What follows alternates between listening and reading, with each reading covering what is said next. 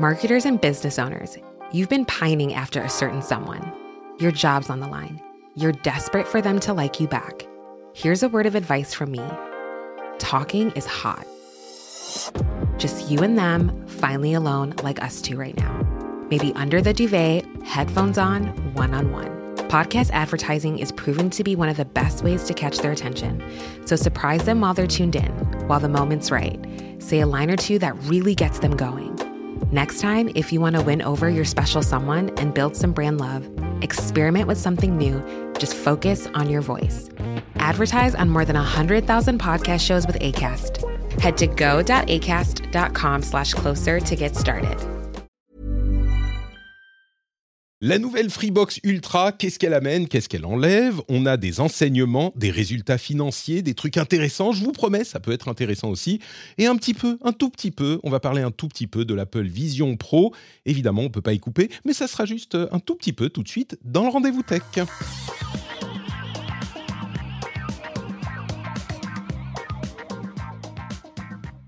Bonjour à tous et bienvenue dans le Rendez-vous Tech. C'est l'épisode numéro 551. Nous sommes en février 2024. Je suis Patrick Béja et je suis très heureux de vous recevoir pour ce nouvel épisode plein d'animations, de joie, de bonheur, de trucs intéressants aussi, comme vous l'avez entendu en pré-générique, et également de Cédric Deluca et de Corben.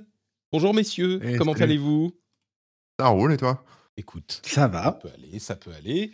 Euh, je suis Pas content trop de froid recevoir comme toujours. Pas trop froid. Écoute, là, euh, on a eu quelques semaines euh, autour de Noël à moins 10, moins 20. Puis c'est remonté, il faisait chaud, hein, c'était l'été, il faisait moins 5. Euh, et là, c'est en train de redescendre. Je vous avoue que je savais Ah, qu'on est encore en février, donc ça, ça risquait. Mais je commençais à me dire, ah ouais, ça y est, c'est bon. On voit le printemps, tu sais, au loin, comme ça, à l'horizon. comme, un, comme un pirate sur son navire euh, qui a plus de vivres. Et tu te dis, ah, terre au loin, regardez, capitaine. Et puis là, tout à coup, patatras, euh, l'hiver revient. Et donc, il fa- demain matin, il va faire genre moins, moins 15, moins 17. Quoi. Eh ben, tu déneiges quoi. Ça va, c'est très bien. Ouais. non, le pire, je- désolé pour ceux qui m'ont déjà entendu le dire, euh, le pire, c'est pas tant le froid, même si ça, c'est bien pénible, c'est que quand il a neigé avant et que tu as bien paqué la neige en marchant, en roulant, tout ça, et que la température remonte un petit peu, si ça monte un peu au-dessus de zéro, c'était le cas pendant quelques jours, ça fond, et puis après ça redescend, et donc ça regèle. Et le verglas, partout, le pays entier, en tout cas la région où on est, c'est une patinoire. Je peux vous dire que c'est hyper pénible, c'est hyper relou. Donc voilà, c'est ça. Du carrelage en fait partout autour de chez toi. Mais Il le est hyper carrelage- lustré. Mais c'est ça, le, le carrelage, le carrelage vraiment d'enfoiré, quoi. Le carrelage où euh, c'est tellement bien lustré que tu peux pas marcher.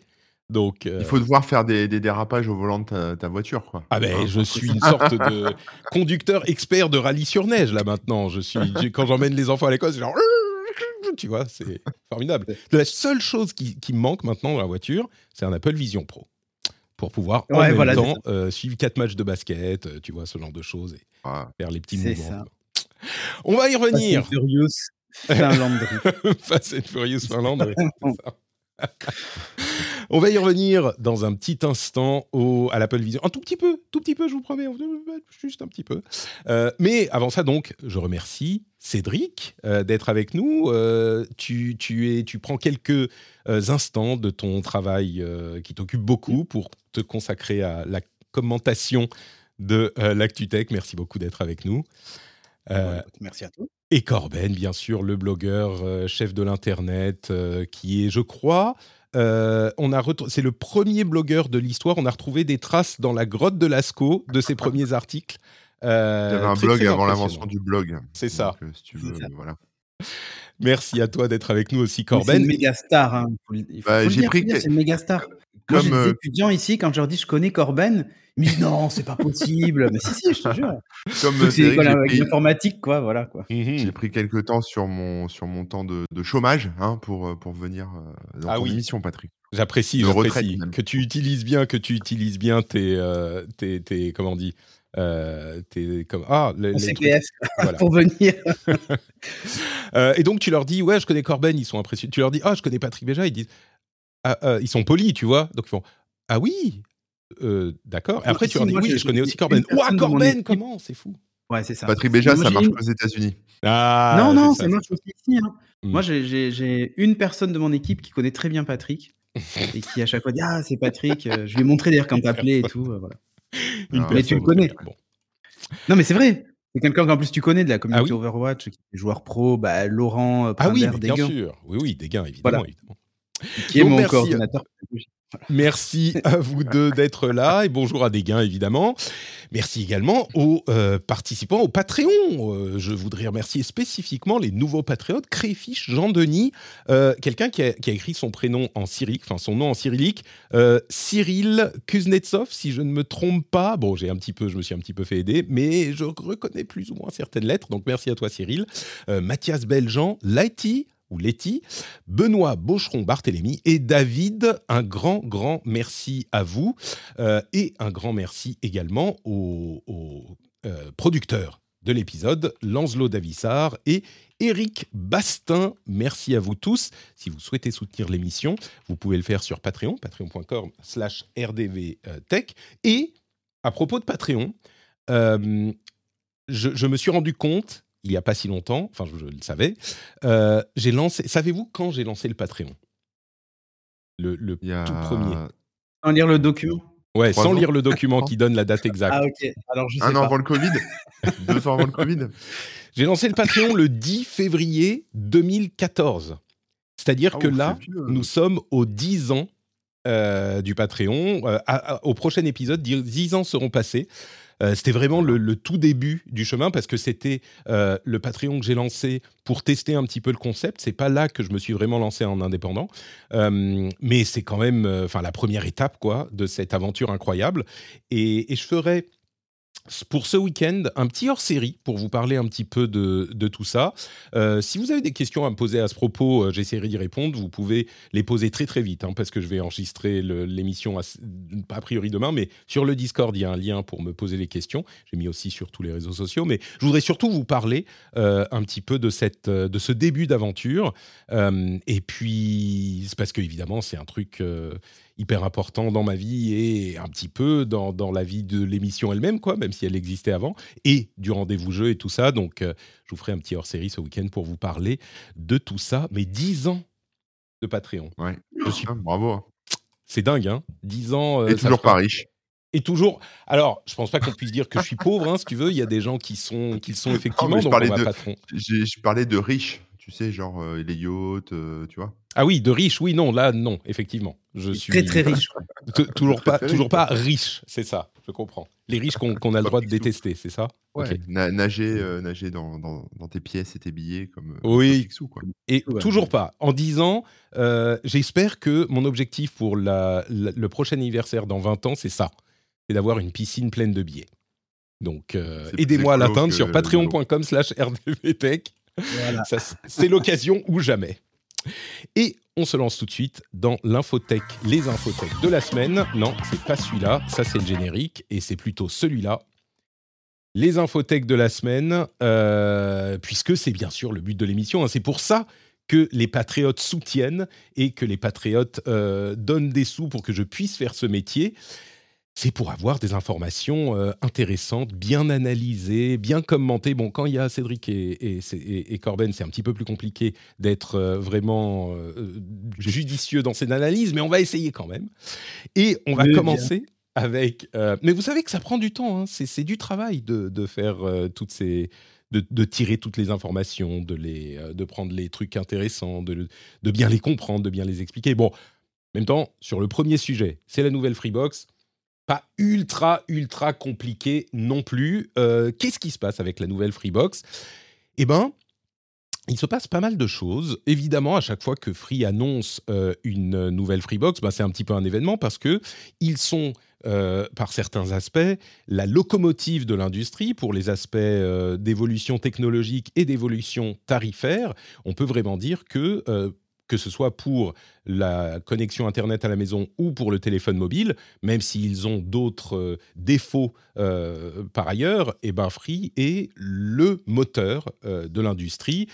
Et il y a beaucoup de choses qu'ils font qui, sont innovantes et que les autres finissent par suivre. Donc, évidemment, à chaque fois qu'ils annoncent une nouvelle Freebox, ils le font un petit peu comme une présentation Apple. Ça fonctionne pas trop mal. Il y a une petite vidéo d'introduction et puis euh, il y a Xavier Niel qui vient sur scène et qui fait son petit show marketing. Bon, il y a différents effets qui fonctionnent généralement, je trouve, hein, si on est un petit peu client. Mais ce qui compte, c'est les annonces elles-mêmes. Et les annonces elles-mêmes, eh ben, c'est donc la Freebox Ultra, Freebox version 9 euh, c'est la neuvième, hein, qui euh, apporte son lot de nouveautés. Ce qu'on retient de euh, cette annonce de la nouvelle Freebox, il y a plusieurs choses. D'abord, il y a des, nouveautés techniques, c'est-à-dire qu'elle est équipée du Wi-Fi 7. Wi-Fi 7, ça change quoi par rapport aux autres Wi-Fi? Eh ben, ça change que elle peut, on peut se connecter assez rapidement à ces appareils en gros, la connexion est aussi rapide et fiable que euh, les connexions filaires. Et généralement, le Wi-Fi, on s'en méfie, surtout quand on fait des choses comme le streaming, le, jeu en ligne, euh, ce genre de choses. Là, avec le Wi-Fi 7, on se connecte sur trois bandes en même temps. Il y a plein de systèmes euh, qui font que les connexions sont rapides et fiables. Euh, et, du coup, le Wi-Fi 7 est une vraie avancée pour certains usages. Moi, je ne vous cache pas que je suis sur du Wi-Fi 6 euh, depuis des années et ça marche très bien, même pour mon streaming. Donc voilà, c'est possible aussi quand on est juste à côté de la connexion et qu'on est euh, dans un environnement où il n'y a pas beaucoup de perturbations. Mais le Wi-Fi 7 sera beaucoup plus fiable encore. Et même pour les usages les plus intensifs, bon, bah, si on est en Wi-Fi 7, a priori, ça devrait aller sachant qu'il vient d'être finalisé, le standard Wi-Fi 7, et donc bah, les appareils que vous utilisez, ils sont pas encore Wi-Fi 7. Ça commencera à arriver cette année, a priori, si vous achetez un truc un petit peu haut de gamme cette année, il sera en Wi-Fi 7, et vous serez prêt avec votre Freebox Ultra. Un autre truc important, c'est qu'il y a euh, une connexion bidirectionnelle 8 gigabits par seconde, donc en download et en upload. Ça fait beaucoup peu de gens, pour pas dire personne, se servira de 8 gigabits par seconde. Euh, c'est vraiment des cas d'usage hyper spécifiques, voire quasiment inexistants. Mais il n'empêche, c'est une grosse avancée pour euh, les connexions, sachant que généralement on est limité à, allez, on va dire 200, 500, 1 gigabit seconde, et c'est surtout en descendant et pas en montant. Montant, encore une fois, il y a peu de cas d'usage pour ça, mais c'est quand même pratique. Et puis, euh, il y a un autre gros morceau qui est plus dans les nouveautés euh, matérielles, c'est les abonnements. Il y avait déjà avec la Freebox Delta euh, des abonnements, un, nombre d'abonnements important. Là, ils en rajoutent encore. Ils rajoutent par exemple Disney+. ils rajoutent également une catégorie de Canal+. Ils rajoutent la Ligue 1, 100% des matchs de Ligue 1. etc pour les services genre Disney, Netflix, Amazon, euh, euh, Amazon Prime, il y a musique, euh, Amazon Prime Vidéo et Prime Gaming. pour Disney et Netflix, par exemple, c'est les niveaux d'abonnement avec pub. Donc on peut payer plus pour avoir sans pub, mais là c'est avec pub. il n'empêche tout ça pour 50 euros par mois. Canal, oui, c'est que en live. C'est la chaîne Canal et pas le replay. Donc évidemment, on n'a pas tout mais c'est quand même important. Et puis, il y a aussi des euh, abonnements à des magazines et des journaux euh, avec caféine. Il y a des abonnements avec la musique, donc euh, Amazon fait aussi la musique, etc. Il y a quand même quelques petits trucs en, moins. On n'a plus de connexion à un disque dur externe. On est uniquement en connexion SSD M2, si je ne me trompe pas. On n'a plus de connexion de disque dur externe. Tout le, tout le module domotique est retiré. Euh, donc, si vous avez euh, toute votre domotique contrôlée par votre Freebox Delta, bon, bah, faudra un autre système pour contrôler votre domotique. Et la box TV euh, n'existe plus non plus. Free qui avait, si je ne me trompe pas, c'est eux qui avaient créé les box avec Box TV. Bah là, il faut avouer que comme pour la domotique, on arrive à une étape où je pense qu'on peut utiliser d'autres outils euh, pour euh, regarder ce qu'on veut sur sa télé. donc, elle est plus forcément utile. Mais du coup, ils enlèvent quand même des choses. C'est marrant parce qu'ils font passer ça comme on rajoute plein de trucs. Et en plus, c'est moins cher, donc c'est incroyable. On fait de gros efforts. Je pense qu'ils s'y retrouvent euh, financièrement. Bon, c'est pas par clairement, c'est une offre qui est très intéressante financièrement mais je pense qu'ils s'y retrouvent aussi. Enfin, évidemment qu'ils s'y retrouvent. Donc, le tout, c'est 50 euros par mois pendant un an là où les concurrents font 50 euh, euros, enfin une réduction pendant 6 mois, ils ont bien insisté dessus. Euh, Xavier Niel qui, qui, parlait de cet élément de shrinkflation. Eux, ils sont toujours à, à 50 pendant un an et 60 au bout d'un an. Ou alors, si on veut pas les services, on peut prendre la box pour seulement 40 euh, euros par mois, puis 50. En gros, ça me semble euh, quand même être une offre qui est assez intéressante. Je trouve, moi, que Free continue à euh, mener au niveau technologie et offre et, rapport qualité-prix Qu'est-ce que vous en pensez, vous? Parce que moi, je dis ça depuis la Finlande, je connais un petit peu la France quand même, hein, mais euh, qu'est-ce que vous pensez de cette Freebox Ultra? Dis-moi, Corben. Bah, elle a l'air très bien. Hein. Moi, après, euh, je suis plus client chez Free depuis 2010, mais euh, donc donc c'est difficile à savoir. Mais non, non, bah, écoute, elle a l'air très bien. Moi, ce que je me souviens, c'était à l'époque sur la, la Freebox Révolution. Donc ça, c'était la dernière que j'avais eue c'était pareil, il y avait plein de trucs dedans, c'était génial, etc. Mais ça pêchait au niveau des interfaces, tu vois, tout était très lent, machin, etc. Donc j'espère que ça a évolué dans le bon sens aussi côté logiciel, puisque c'est bien d'avoir 50 000 services gratuits, une connexion qui va à fond, et voilà. Mais si derrière, après, bon, tu vois, c'est pénible à utiliser, c'est pas, voilà, pas le pied. Mais bon, je pense que là-dessus, ça doit être réglé maintenant, j'imagine, j'espère. Les retours que j'ai, alors l'interface je la connais pas bien, on me précise euh, sur YouTube que euh, la box TV Pop est compatible avec les nouvelles euh, Livebox, tout à fait, les nouvelles Freebox pardon, mais il y a aussi les apps qui, font ça. Si on veut pas avoir la, box, c'est possible. et puis d'une manière générale, les, les retours que j'ai eus, c'est que moi, mon, image de Free, c'était vraiment, euh, bon, bah, il te file plein de trucs, mais au niveau de la qualité de collection, il y avait eu toutes ces histoires avec YouTube, ils ne voulaient pas payer pour mettre les, serveurs de cache euh, dans leur euh, centre de serveurs, etc. D'après les retours que j'ai sur le Discord, tout ça, c'est réglé. Donc, ça fonctionne très bien aujourd'hui, Free. Donc, Cédric, je te vois acquiescer. Oui, oui je connais un peu le dossier, mais pour le coup oui, tous ces problèmes réseau là etc., de peering et compagnie, tout ça c'est réglé. le, mmh, donc elle est pas livrée sans player, hein. En fait, vous avez le player pop, l'ancien qui est avec. Ce qu'il y a, c'est que le nouveau player ultra est encore en cours de développement et du coup, il arrivera plus tard. Ils ont fait une annonce d'ailleurs dans ce sens, en disant que Ah donc ils abandonnent pas complètement le Non, non, non, non, non. C'est juste qu'en fait, ils pas du tout, il il est pas prêt. Voilà, mmh. de leurs mots, en tout cas, il est pas prêt. Donc pour le moment, ils vous proposent encore l'ancien, donc du coup, il n'y a pas de problème. Euh, oui, ce qui est étonnant, c'est qu'avant, Free, euh, c'était vraiment l'opérateur des bidouilleurs avec l'espèce de NAS intégré. Alors, des bidouilleurs gentils, c'est-à-dire que si on est un vrai bidouilleur, on a un vrai NAS.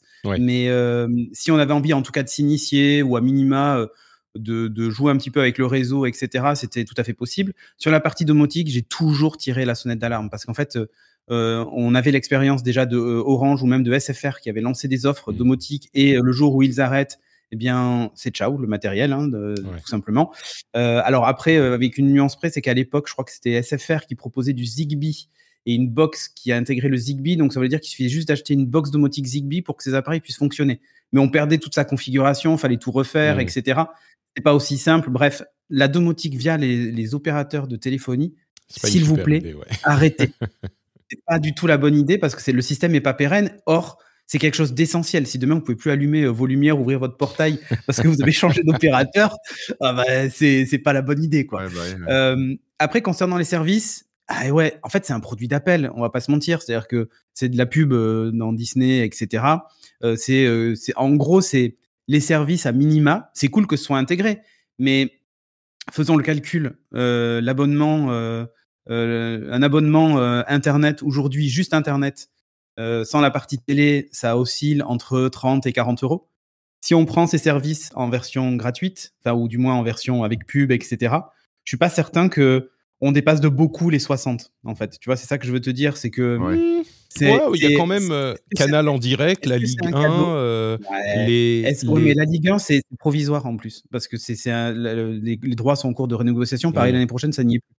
Donc, oui, l'année euh, prochaine. Mais tu vois, sur la première année, il y a quand même. Si, ah, tu comptes sur les 50 euros. Juin, ouais, d'accord. Mais si tu euh, comptes sur les 50 euros, Disney, c'est quand même 7, 6 ou 7 euros. Netflix, pareil. Amazon Prime, bon, bah, faut être abonné à Amazon Prime. Mais là, tu peux euh, supprimer les, abonnements. Amazon Prime, c'est 60 euros par an, je crois, ou un peu plus, peut-être oui, mais Tu n'es pas abonné à Prime pour Prime Vidéo, Patrick. Non, mais là, tu es abonné. Tu as l'abonnement Prime tout court. Tu as l'abonnement Prime tout court, normal. Donc, ta musique, livraison, vidéo, tout ça, c'est un vrai abonnement Prime après, Pour moi, ça, c'est. Ça te, ça te convainc pas, quoi. soit vraiment le cœur de l'offre. Par mmh. contre, les, 8 gigas descendants et remontants, parce que c'est ce qui est annoncé. C'est vraiment la symétrie. Alors, pas tout le monde, mais quasiment tout le monde y aura droit. Là, ça devient intéressant, surtout pour ceux qui ont une grosse consommation réseau, qui font du stream, ouais, pour bidouiller, etc. C'est vachement bien. et le Wi-Fi 7, c'est pas une petite évolution. Hein. Mmh. Le Wi-Fi 7, en fait, c'est jusqu'à 46 gigas en fait de, de, débit sur le sur le Wi-Fi 7. Donc c'est monstrueux. Et déjà se dire 8 gigas, qui va les utiliser? Bah, en fait, quand vous allez commencer à multiplier les appareils en Wi-Fi 7 sur le réseau, déjà même Wi-Fi 6, c'était donné jusqu'à 9 gigas. On n'est jamais à 9, mais on va dire qu'on était au minima à 3. C'est déjà des débits qui sont trois fois supérieurs à ce que vous avez avec un switch gigabit branché en Ethernet. je ne sais pas si vous vous rendez compte. Mmh. En Wi-Fi 7, en fait, on, change complètement de, dimension. On est sur quelque chose. En gros, comme tu disais, Patrick, au-delà même du débit qui est largement supérieur au câble. Alors, je parle de débit théorique quand je dis 43 ou 49 euh, gigabits, mais, mais en gros, c'est 43 euh, fois un câble Ethernet. enfin, c'est 40 fois un câble Ethernet. C'est monstrueux, en fait. C'est trois fois plus rapide que, ou quasiment quatre fois plus rapide que le Wi-Fi 6, eux. Donc, oui, euh, mais tu n'auras jamais, tu jamais euh, cinq personnes qui, qui regardent des eh ben, flux YouTube 4K. Enfin, jamais, je veux dire, euh, dans quelques années peut-être. Mais... Ou qui téléchargent, ou qui, qui téléchargent, je sais pas, la mise à jour d'un jeu, ou je ne sais quoi. C'est pas certain. pas en même temps. je veux dire, ça peut arriver une fois tout le... Bon. Ouais, on dirait Bill Gates, tu sais, qui avait dit que 128K ou je sais pas quoi. Ouais, c'était suffisant. C'était suffisant. Calme-toi, C'était pas Bill Gates. Bill Gates, il a dit d'autres conneries, mais, mais c'était pas sur ça. Non, mais euh, regarde toutes les sauvegardes. En fait, ce que je veux dire, c'est que regarde toutes tes sauvegardes cloud, tout ce que tu fais. En fait, euh, même l'usage. Non, mais je, dis bien, évidemment, 8 gigas, c'est overkill. Mais multiplié par le nombre, mais multiplié par le nombre de personnes que tu as chez toi, etc. Écoute, moi, je trouve que c'est. Euh, je vais pas te dire non. C'est-à-dire que, évidemment, si tu me dis est-ce que tu préfères 1 giga ou 8 gigas, évidemment, ah, je vais dire que je préfère 1. Eh oui, mais, mais de manière réaliste. Bon. Ok. Il faut justifier le prix, en fait, de l'offre, etc. Mm. Aujourd'hui, en fait, c'est surtout pour dire techniquement, nous, on démonte tout le monde. En fait, cette démonstration du plus gros kiki, c'est pas tellement sur est-ce qu'il y a un usage? C'est surtout pour dire, bah, nous, on est capable de faire du 8 gigas descendant et remontant. Mm. Je pose ça là. Orange et les autres, salut. Si vous, vous, vous proposez pas ça, c'est qu'en fait, vous le bridez volontairement pour le même prix. Alors pourquoi pas donner le maximum qu'on peut pour le même prix? En fait, c'est ça sa démonstration. Elle, ça, elle s'arrête là. C'est juste dire, bah, nous, on vous donne bah, le maximum qu'on peut pour le prix que vous payez. Et Free, en fait, est hyper malin sur ça, c'est que il se positionne soit sur le tarif, soit sur l'abondance. Et eux, en fait, là, avec cette box-là, ils ont entre guillemets les deux, bien que ce soit quand même pas donné, mais euh, c'est entre guillemets les deux. C'est vous avez l'abondance et avec le débit, les services, tout ce que tu peux mettre dedans, et vous avez le prix. C'est-à-dire que les mmh. concurrents, pour le même prix, vous offrent pas ça. Donc, en fait, c'est vraiment un positionnement 100% marketing. Et un dernier truc, tu disais, oui, la conférence, tout ça, c'est vrai qu'elle est attendue et tout ça. Ben, en fait, cite-moi un autre événement en France qu'on attend les gens cherchent sur le site les petits indices, machin. Il y a tout un rituel qui s'est mis autour. Cite-moi un autre, un, autre constructeur qui aujourd'hui en France fait des keynotes comme ça et qu'on attend. Bon, il y a les Orange Days qui sont un petit événement. arrête, c'est fini, c'est terminé. C'est terminé quand il y avait Luc Besson qui nous expliquait Oh, je vois le Wi-Fi, euh, tout ça. c'est ridicule. Mais non, non, il y a personne, personne n'attend un événement comme celui-ci. Tu vois, tout le monde attendait ça, tout le monde commentait. enfin, tout le monde. On sent que tu travailles dans une école pleine d'informaticiens. Quand je dis tout le monde, c'est la presse tech, les blogueurs tech, les, les youtubeurs tech, etc. Tout le monde attendait l'annonce de la nouvelle Freebox parce que, comme tu dis, et tu as raison, c'est elle qui définit bah, ce que vont faire les autres et c'est vraiment ça, en fait, qui est balèze. C'est que, alors qu'on parle vraiment d'une box internet, d'un abonnement, les gars, regardez de quoi on parle là. Tu sais, en même temps. C'est un service, c'est un tuyau chez toi pour te distribuer l'internet, quoi. Enfin, on parle de ça. Peut-être qu'on arrive à un, peut-être qu'on arrive à, un, un, moment où les gens ne se souviennent pas à quel point Free a... Si je ne me trompe pas, c'est eux qui ont introduit le triple play, n'est-ce pas? Dis pas de bêtises. Hein. Oui, c'est les premiers, c'est les premiers triple play et, et c'est les premiers à péter les, forfaits aussi euh, téléphoniques ça, et même le prix. que pendant, pendant des années, ils sont restés à 29,99 pour le et, pour free. et, euh, le le, le, le, niveau d'innovation du triple play, c'était, c'est unique dans le monde. Bon, maintenant, on commence à en avoir un petit peu moins besoin parce que plus trop de téléphones. Et puis, comme je disais, la télévision, les box télé, je pense mm. que de moins en moins de gens les utilisent. Le, monde. Ah, moi, j'en ai, une dans mon offre. Ouais, moi, j'en ai une dans mon offre, box télé elle est dans son carton, je ne l'ai Elle est même sous plastique. Ouais, je ne l'ai même pas mais, mais, mais, on a tendance. Ça branche pas non plus, moi. Ouais, c'est ça. mais, mais on a tendance à oublier, c'est vrai, à quel point c'était euh, important et même révolutionnaire ce triple play qui a été euh, introduit par Free. Donc oui, c'est effectivement un, constructeur et un, euh, une société. Ah, très clairement. Ce qui est bien, c'est qu'ils continuent, tu vois, ils continuent à se développer. Enfin, ils essaient d'innover, ils essaient de pousser le marché, ça c'est bien. Et rendre le Wi-Fi 7 accessible à tout le monde, faut pas oublier ça quand même. Euh, aujourd'hui, on n'a pas d'appareil sur le marché. Même le Samsung Galaxy S24, il n'est pas Wi-Fi 7. Il y a très peu d'appareils qui sont Wi-Fi 7. Les derniers MacBooks ne le sont pas. Le Vision Pro ne l'est pas alors qu'il est sorti la semaine dernière. Bref, on peut en discuter. Ça va arriver. Mais en fait, elle est future-proof, cette box. Et c'est le message qu'ils font passer. Mmh. C'est dire, bah, nous, on, vous, on démocratise et on vous offre le Wi-Fi 7. Qui va changer son routeur pour prendre un Wi-Fi 7 quand il va acheter un, S24 ou un iPhone 16 ou je ne sais quoi? Personne. Bah, si chez Free, là, voilà. Très, très, très fan de, de, de Free. C'est bien. Ah non, je suis on, on dit dans la, on, dit dans la chatroom, on dirait ma banquière qui voulait me vendre son forfait mobile à 5 gigas. moi, j'avais mon offre à 300 gigas et elle me dit, mais qu'est-ce que vous faites de 300 gigas? Vous en avez pas besoin. Genre, ah, mais t'as pas besoin de 8 gigas euh, en, descendant et montant. Bon, voilà pour euh, la Livebox, la Livebox, pardon, la Freebox V9. Et on continue avec un autre sujet extrêmement intéressant, je pense, qui est... si tu veux m'embaucher comme commercial. Hein.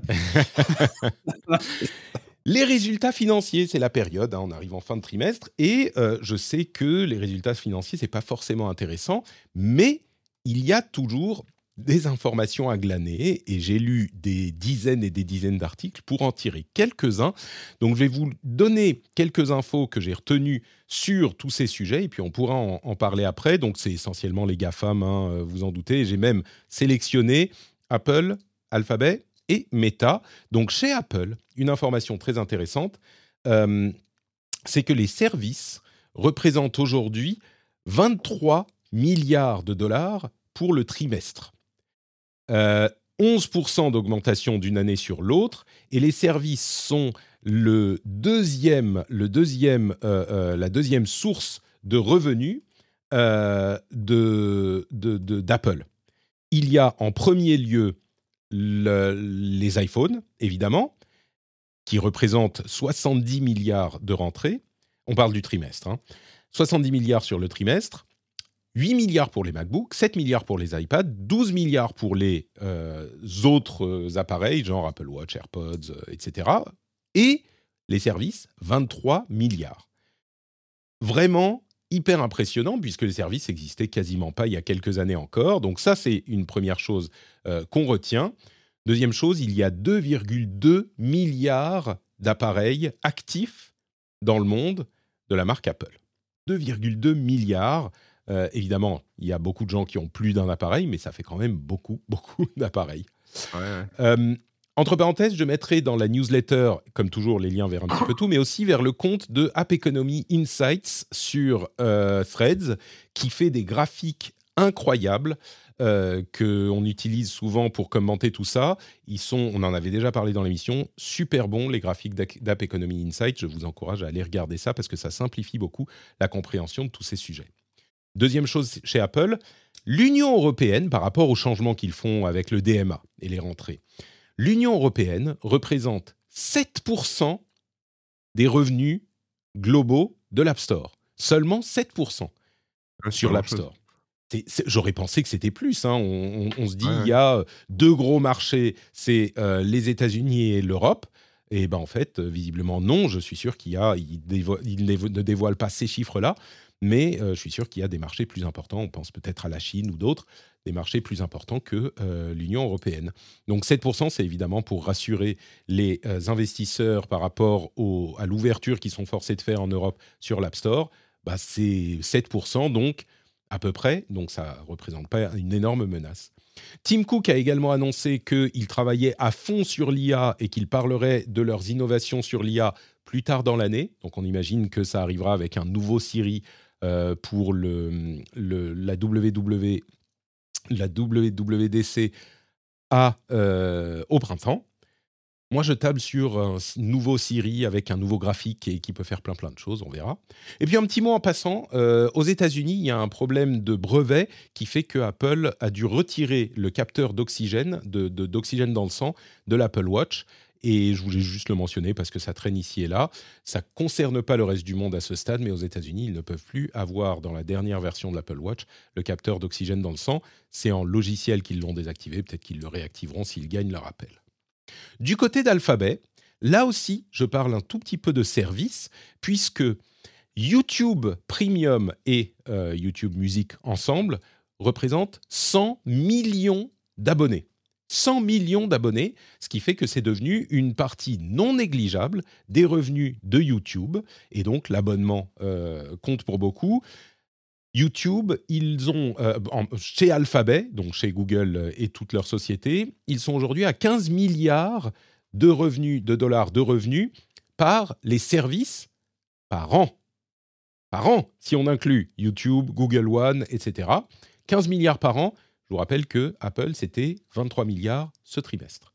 Alors 15 milliards par an, c'est pas rien, surtout que ça a été multiplié par 5 depuis 2019, donc en à peu près 5 ans. Mais euh, il n'empêche, bon, ils sont qu'à 15 milliards euh, et c'est YouTube. Et puis enfin, chez Meta, d'abord, Zuckerberg dit qu'il sera très difficile pour Meta de faire un App Store dans l'Union européenne parce que Apple a mis des règles extrêmement contraignantes. Ça, je veux bien le croire.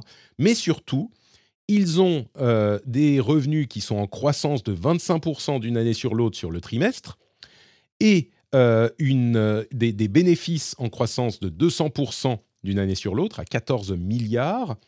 Et ils ont un nombre d'abonnés actifs, enfin d'utilisateurs actifs, pardon, sur toutes leurs apps, un nombre d'utilisateurs actifs en hausse de 8%, à 3,20 milliards sur décembre, sur, euh, sur la, décembre 2023. Je, je répète, euh, ils ont 3,19 milliards d'utilisateurs en décembre. si on prend Facebook uniquement, en utilisateurs mensuels, ils sont à 3 milliards. Bien sûr, ça, se recoupe avec euh, le nombre de... Pardon, j'ai dit... Euh, euh, si, et si on compte en, pour toutes leurs apps en mensuel, on est à 4 milliards. 4 milliards. Et si on compte Thread avec, du coup, on a 4 milliards... 0,00. non, je plaisante. Écoute, 4 milliards. Euh tu sais quoi Je ferai peut-être un petit after show pour les abonnés Patreon où, je parle du, je vais parler des, euh, de l'état des réseaux sociaux euh, là après un, petit moment et l'arrivée de Threads. Franchement, les choses bougent. Hein. J'en parlerai peut-être dans l'after show après la fin de l'émission, mais je pense qu'il ne faudrait pas oublier Threads trop vite. Mais tout ça fait que pour Meta, eh ben, il y a eu une augmentation de leur euh, de leur valeur boursière de 20%. Ils ont ajouté 200 milliards après ces résultats. Euh, c'est l'ajout de valeur euh, la plus importante de cette période, qui va plus loin que Apple, Amazon, etc., en, dans, toute l'histoire. Donc 200 milliards en une journée, enfin en une session. Et puis, entre parenthèses, ils rapportent maintenant de l'argent avec la réalité virtuelle, mais toujours beaucoup, beaucoup, beaucoup, beaucoup, beaucoup, beaucoup moins qu'ils n'en perdent. Donc, euh, bon, ils ont perdu 42 milliards dans la division métavers euh, depuis 2020. 42 milliards qu'ils ont dépensés. mais comment tu fais? Depuis 2020, genre en 3-4 ans, ils ont dépensé 42 milliards. Je veux dire, qu'est-ce qu'ils font? Je C'est la valeur des NFT euh, qui a chuté.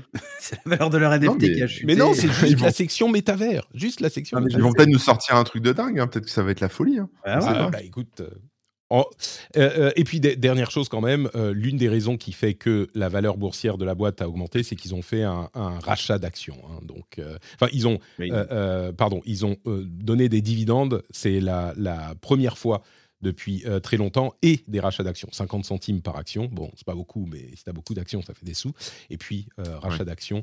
Donc, évidemment, les investisseurs aiment bien cette action-là. Bon voilà, Apple, euh, Amazon, pardon, Apple, Alphabet et Meta. Il y a des choses à dire quand même. Dis-nous. Ouais, euh, sur Meta, ça montre un truc.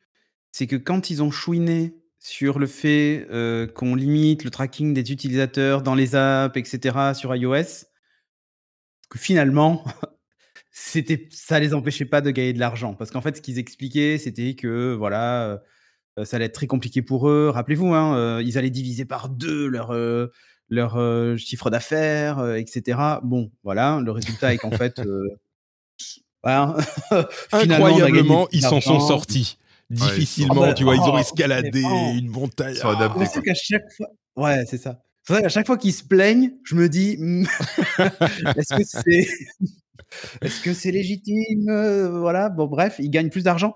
Euh, il faut voir un truc aussi, c'est que bon, ils ont investi énormément dans le métaverse qui a pas bien marché. Euh, je serais curieux de voir justement dans les mois qui viennent, parce que là, ils ont annoncé par exemple la compatibilité avec les, photos 3D d'Apple, les Live Moments en, en 3D, etc. Là, les, je sais plus comment il appelle Memories, je sais plus quoi là, qui sont dans le Vision Pro. Ils ont annoncé que justement le, le MetaQuest 3 était compatible avec. Donc du coup, bah, vous pouvez voir vos photos euh, je vais dire dans la même qualité, pas vraiment, mais du moins vous pouvez les exploiter en tout cas. Le format les photos, exploitable euh, qui sont visibles en 3D sur l'Apple Vision Pro, les live moments. Même Ouais, les live moments, ouais, euh, comment s'appelle, qui sont filmés avec l'iPhone 15 et qui utilisent ah plusieurs caméras pour donner cet effet de 3D de profondeur. Qui est très convaincant selon les premiers retours. Hein. Ouais, ouais, tout à fait. et donc, et donc l'idée en fait, c'est que même si Meta au début a eu un, s'est moqué de Apple avec le prix du casque en disant nous, bah, vous imaginez, on a 500 dollars, ils sont à 3500. Les derniers commentaires de Meta, c'est plutôt c'est vachement bien qu'ils s'y intéressent. Ça veut dire qu'il y a un marché, qu'en fait on mmh. était là et que du coup il y a peut-être un truc à faire.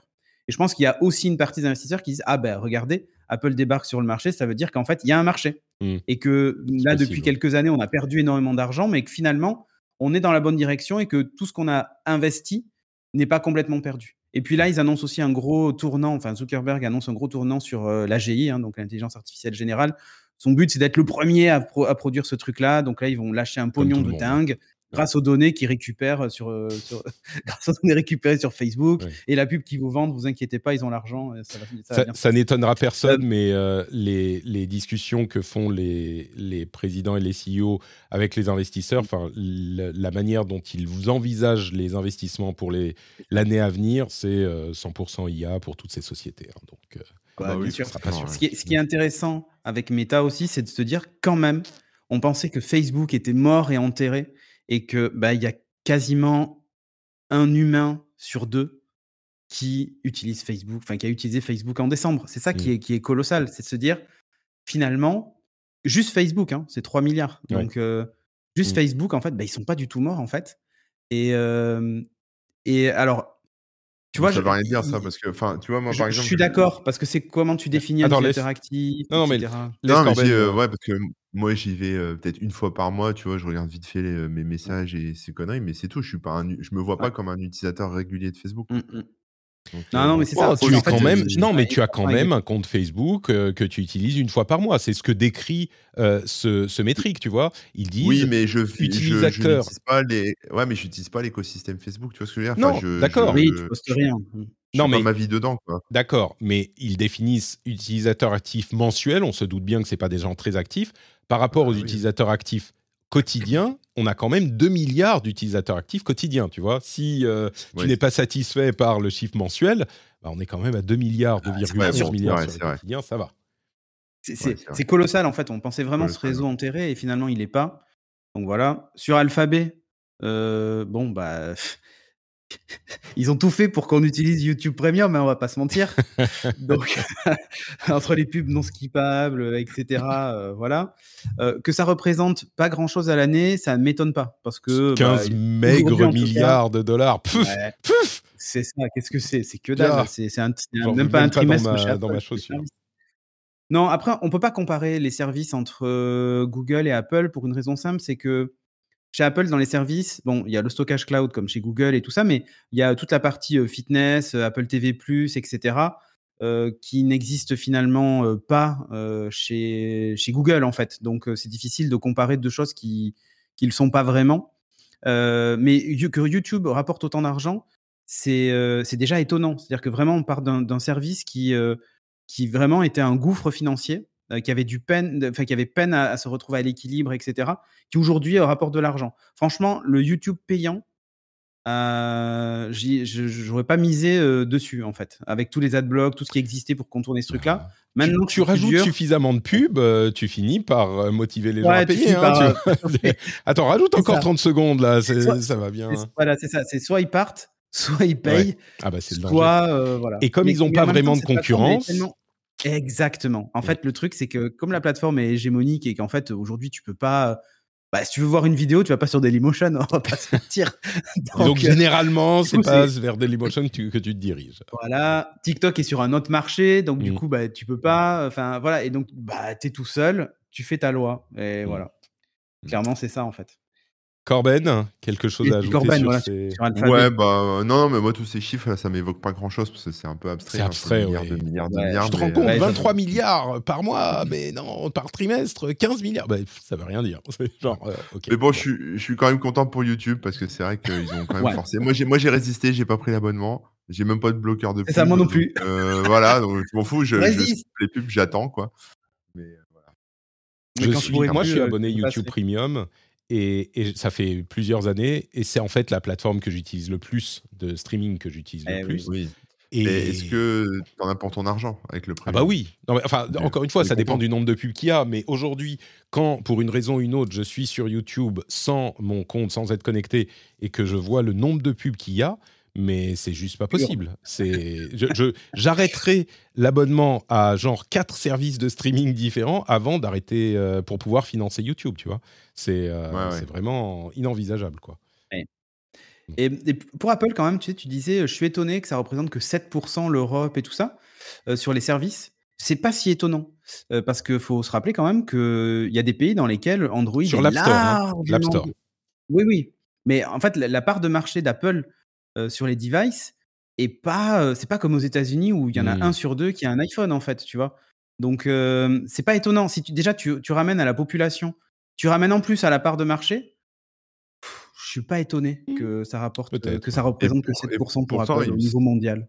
Et pourtant, il me semble que la moitié des, des, enfin, des smartphones pardon, en circulation, je sais plus si c'est en France ou en Europe, c'est des, des iPhones quoi. Mmh. Ah, non, c'est pas ce que j'avais vu la dernière fois, j'ai pas vu. Non, non, c'est aux États-Unis. Alors, aux États-Unis, ils ont une plus grosse part de marché, mais ce dont on, euh, ce dont on parlait, euh, c'était le fait que, si tu parles de ce qu'on a évoqué dans l'émission, euh, le fait qu'Apple était la société qui avait vendu le plus d'appareils, de téléphones euh, sur l'année dernière. Euh, mais évidemment, c'est la société qui a vendu le plus de téléphones. Il n'y en a qu'une seule qui vend des iPhones. Il y en a beaucoup qui vendent des Android.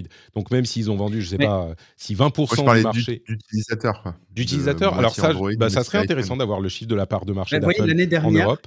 L'année mmh. dernière, ben voilà, l'année dernière, Android c'était 70% en, en Europe ah, et 30% pour Apple seulement, tu vois. Ouais, ouais, bah, ça doit s'expliquer, hein, mais, mais il n'empêche, 30%, euh, c'est aux États-Unis, c'est peut-être encore. Hein. Aux États-Unis, c'est peut-être 50. à 90%. Oui, mais quelle autre, dans quelle autre région est-ce que euh, Apple a une part de marché plus importante qu'en Europe? Parce que si on parle des autres régions du monde, euh, alors bien sûr, il y a, je ne sais pas, le Japon, mais on commence à parler de régions où il y a des revenus moins importants. Et donc, euh, traditionnellement, l'image qu'on a, c'est que bah, les, parts de marché d'Apple sont plus importantes dans les marchés riches, dans les pays les plus riches. Et bah, quand on parle bah, des pays riches, c'est États-Unis, Europe, Japon. Euh, voilà. Et, donc, bah, bah, enfin, clairement, je doute qu'il mente sur ce chiffre, hein, donc ça doit s'expliquer d'une manière ou d'une autre.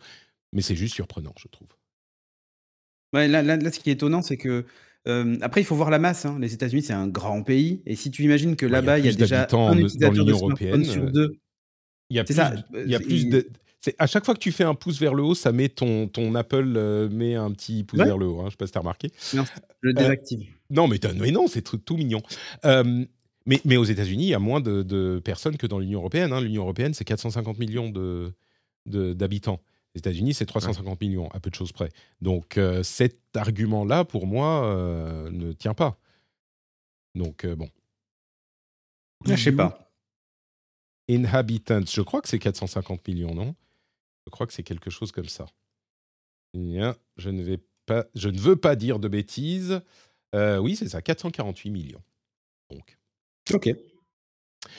Bon, écoutez, voilà pour les chiffres. Euh, j'espère que ça vous aura un petit peu intéressé. Et on va conclure euh, ces trois sujets importants de la semaine avec, et oui, on est obligé d'y passer, l'Apple Vision Pro qui est sorti il y a quelques jours de ça aux États-Unis? Je vous mettrai dans la newsletter le lien vers la vidéo de Marques Brownlee, qui est, je pense, j'en ai vu, beaucoup, j'ai lu beaucoup d'articles, je pense que c'est la, plus intéressante euh, de toutes mmh. celles que j'ai vues. Euh, en fait, la chose que je voudrais couvrir, c'est plutôt ce qu'on pense de l'appareil euh, dans le contexte de l'intention qui semble être le début de quelque chose, et en même temps euh, d'essayer d'analyser si ça fonctionne en tant que tel aujourd'hui, mais donc, comme je le disais aussi, ce que ça pourrait donner à terme. Euh, je ne vais pas tellement parler de l'impression de l'appareil. Je suis sûr que tous les gens qui écoutent l'émission ont lu, ont vu euh, de quoi il s'agit. Je vais résumer très rapidement, mais ne nous attardons pas trop longtemps là-dessus. En gros, l'Apple Vision Pro, casque de réalité virtuelle sur le papier, mais concrètement euh, vendu comme un appareil qui est euh, de l'informatique spatiale. Qu'est-ce que ça veut dire l'informatique spatiale? C'est une nouvelle plateforme informatique, selon Tim Cook et selon Apple, qui veut se différencier des casques de réalité virtuelle qu'on connaît déjà. Est-ce qu'il y a véritablement quelque chose derrière? Moi, j'ai l'impression que oui, on pourra en discuter. C'est pas juste un truc marketing, même si ça joue aussi, et c'est pour se différencier. Mais donc, c'est un casque qui est parmi euh, les plus autonomes. On a quand même un pack de batterie euh, derrière, mais ce qui fait qu'il est différent, c'est que on va être vraiment focalisé sur l'idée d'offrir une interface graphique d'informatique, comme avec un ordinateur, comme avec un téléphone, une interface graphique pour, entre guillemets, travailler. Gestion des fenêtres, clavier, euh, interaction avec l'OS. Là où, avec les autres appareils euh, du type, on a généralement une petite interface simpliste pour lancer des applications. Je simplifie un petit peu, mais en gros, c'est ça. Là, on doit, euh, dans, les autres appareils, on a des, des, applications qui sont à usage unique, en gros. Comme sur un smartphone, on va lancer l'application et elle va occuper tout votre espace. Avec l'Apple Vision Pro, on est plus dans une optique d'ordinateur classique, c'est-à-dire qu'on va avoir une interface graphique avec de la gestion de fenêtres, agrandissement, placement quelque part, etc. Euh, les impressions sont donc que techniquement, on est vraiment un cran au-dessus de ce qui se fait jusqu'à aujourd'hui. Comme souvent, quand Apple arrive sur un marché, ils font les choses quand le marché est mûr et euh, ils perfectionne la technique, à la fois pour le matériel et pour le logiciel. Le consensus, c'est qu'effectivement, eh ben, on a une perfection technique qui est indéniable, à la fois pour l'écran, la manière dont les fenêtres sont ancrées dans la réalité, c'est-à-dire qu'on a, vous le savez, hein, mais on a, quand on met le casque, on est complètement isolé, mais on a une reproduction de notre environnement, donc on voit la pièce autour de nous et on peut y placer des fenêtres. Les fenêtres sont ancrées et ne bougent pas. Et ça, c'est un truc qu'on ne comprend pas bien quand on voit euh, les expériences filmées à travers le casque, mais que, dont tout le monde parle, on dit bah, la, manière dont les fenêtres sont accrochées, par exemple, au mur ou, à la, ou au bureau, ou vraiment dans l'espace réel, est impressionnant. Pareil avec le logiciel, tout est bien fini, tout est bien conçu, tout fonctionne. Euh, là où c'est un petit peu moins convaincant, euh, c'est avec les yeux qui s'affichent sur le devant du casque pour mettre une connexion humaine entre la personne qui porte le casque et les personnes qui la regardent. Bon, bah, les yeux, on les voit pas bien. Il y a une euh, surface euh, lenticulaire qui est censée donner cet effet de profondeur bah, en fait, ça marche pas bien. On voit pas bien les yeux de la personne qui porte le casque, donc c'est pas super pratique. Euh, et puis l'autre chose, c'est dans les appels euh, FaceTime, on a une sorte d'avatar qui est créé en 3D en scannant notre visage pour pouvoir afficher aux personnes qu'on appelle euh, le visage de la personne comme si elle parlait avec un téléphone en face d'elle.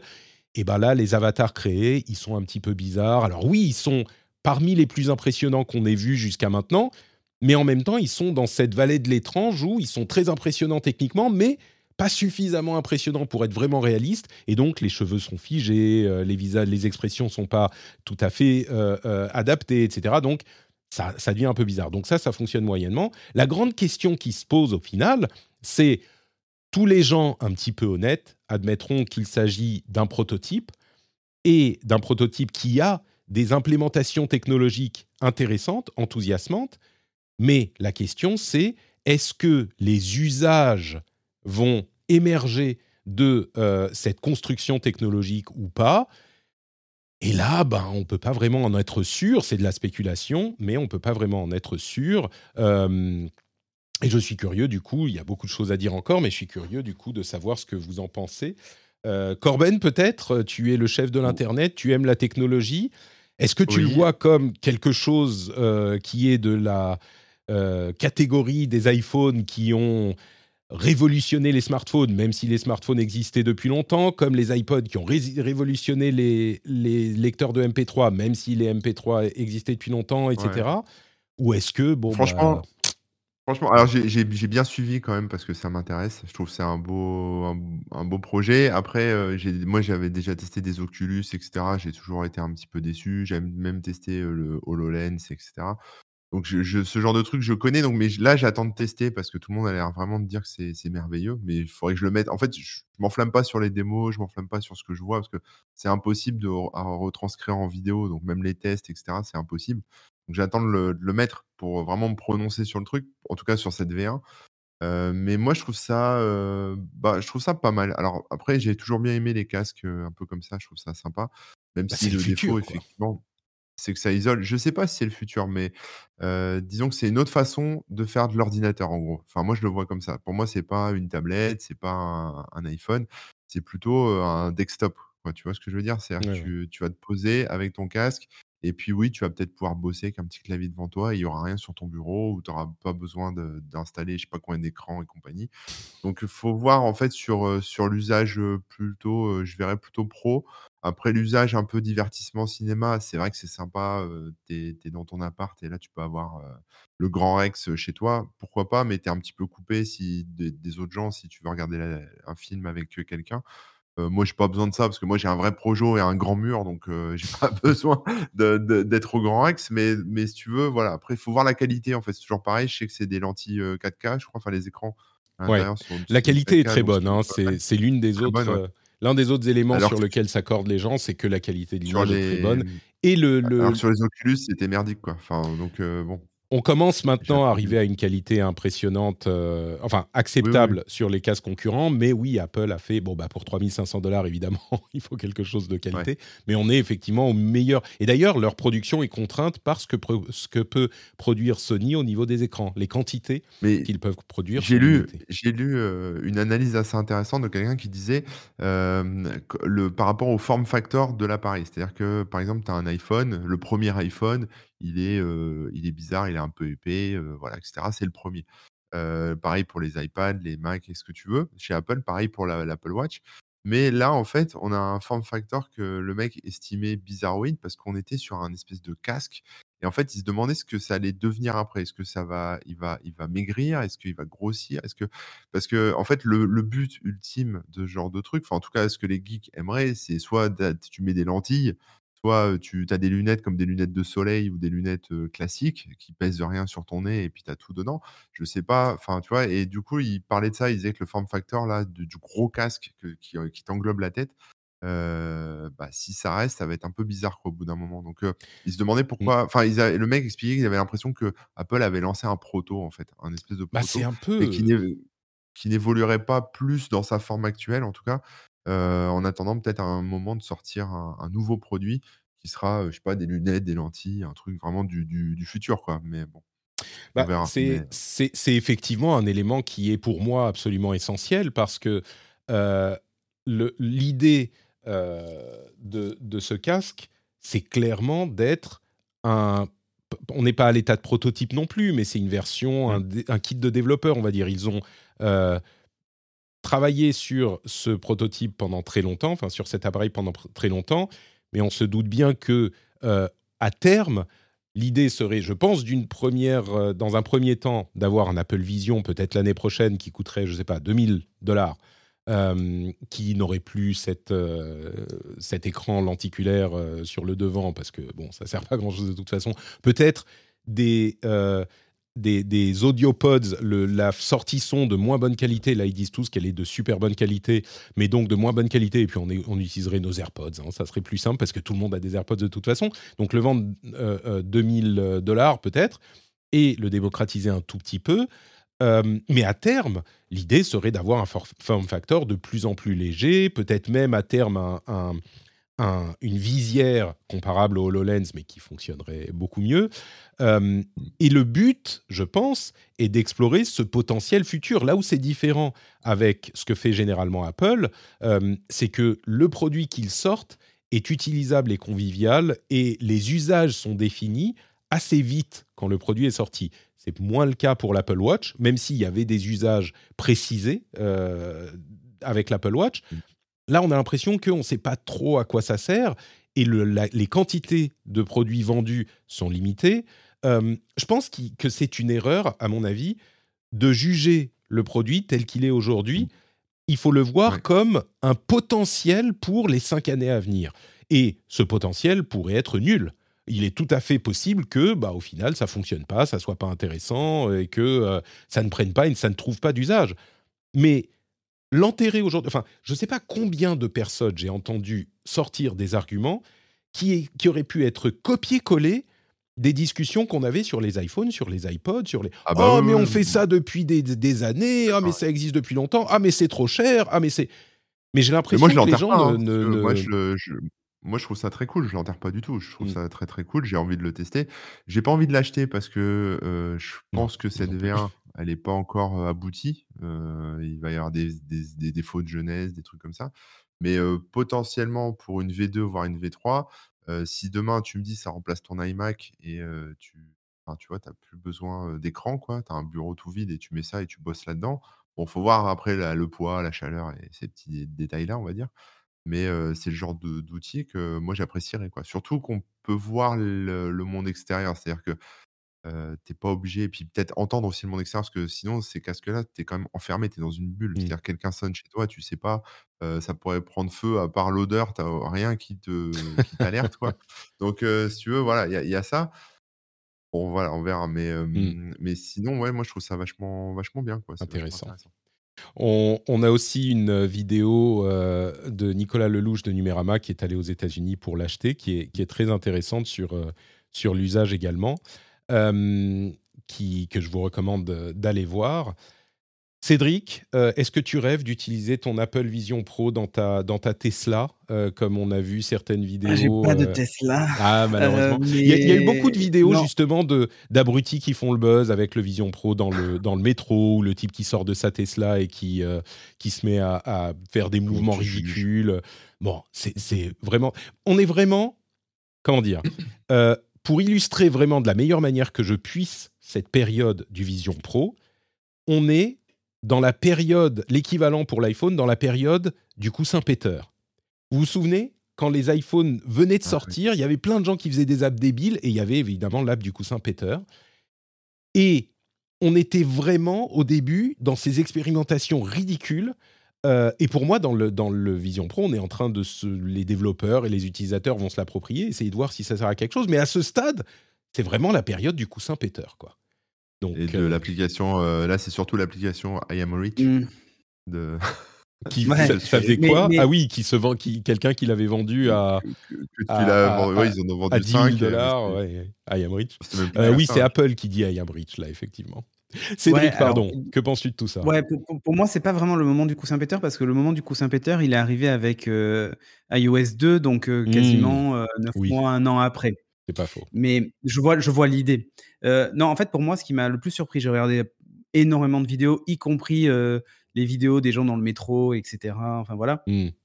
Ce qui, moi, m'a impressionné, c'est que. Et d'ailleurs, Apple a voulu nous vendre le iPhone Moment avec ce oh, casque. Qu'est-ce que c'est cringe Ouais, ouais, ouais.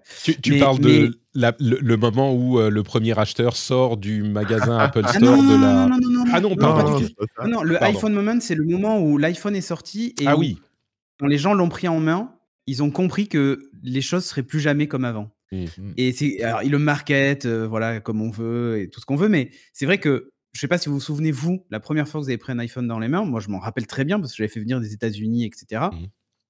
Et quand j'ai utilisé mes deux doigts pour zoomer sur une photo, là, j'ai dit waouh.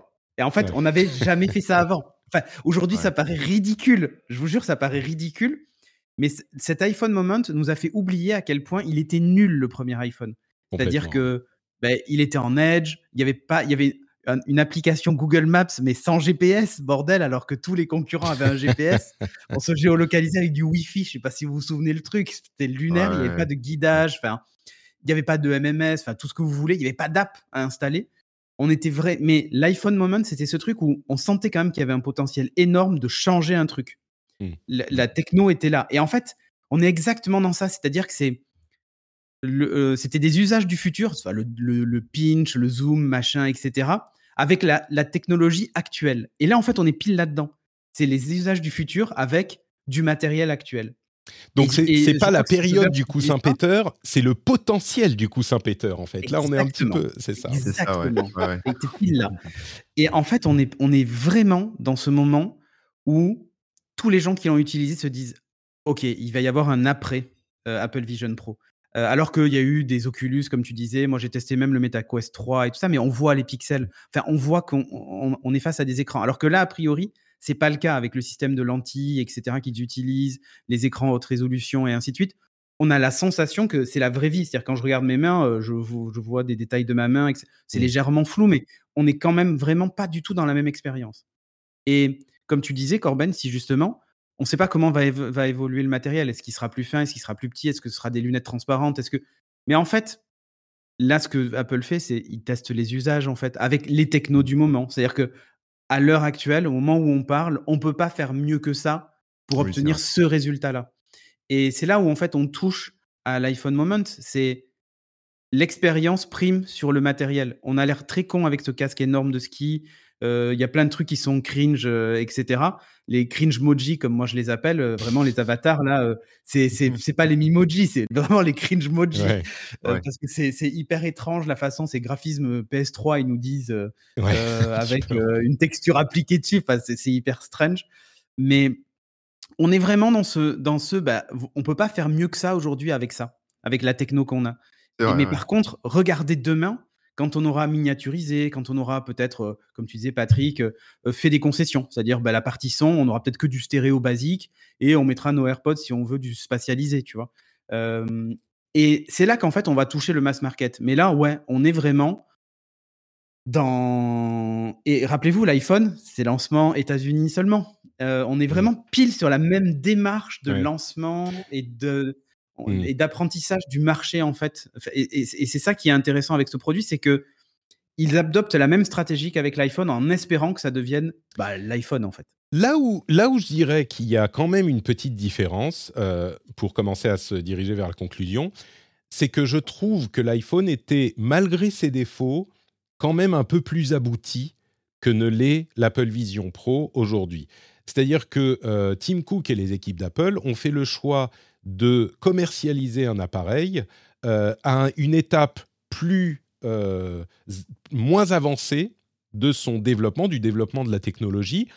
J'imagine que c'est un calcul euh, qui est savamment orchestré de leur part parce qu'ils se disent ben, on est dans une expérience qui est moins contenue tout en un et on a besoin de développer un écosystème de développeurs et d'usage pour que le produit connaisse le succès dans une version 2 ou dans une version 3. Mais je trouve quand même que euh, l'Apple Vision Pro, à ce stade, est moins attrayant, intéressant, convaincant que ne l'était l'iPhone à sa sortie.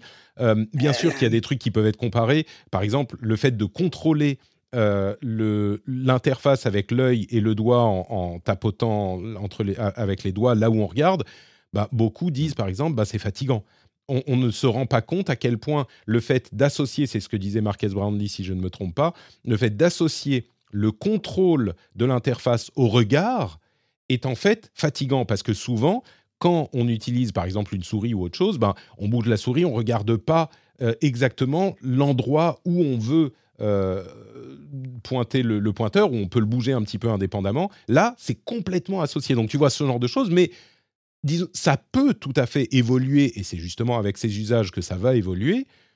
Mais je trouve que euh, à ce stade, mmh l'une des raisons pour, laquelle, pour lesquelles les gens semblent un petit peu plus dubitatifs, c'est que le produit est moins abouti, même si le premier iPhone, le premier, le premier iPod ou même le premier iPad ou d'autres oui, mais... étaient T'as qu'à voir le multitouch qui est pas présent sur le clavier, par exemple, du Vision mmh. Pro. Tu tapes à un doigt ou tu regardes effectivement et tu, tu tapes avec ton, ton doigt la lettre sur laquelle tu as regardé. Effectivement, c'est pas c'est pas hyper naturel.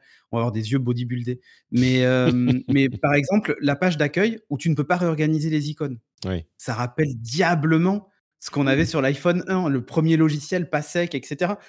Il y a des choses qui vont être corrigées par le logiciel, c'est évident. Même le coup de pointer les yeux, peut-être que ça fera comme sur iPad si vous l'avez utilisé avec une souris, c'est-à-dire que dès que vous approchez d'une icône, hop, ça englobe l'icône, mmh. euh, même si vous n'êtes pas pile dessus, etc. Bah, sans doute que ce sera pareil avec, euh, avec la partie vision.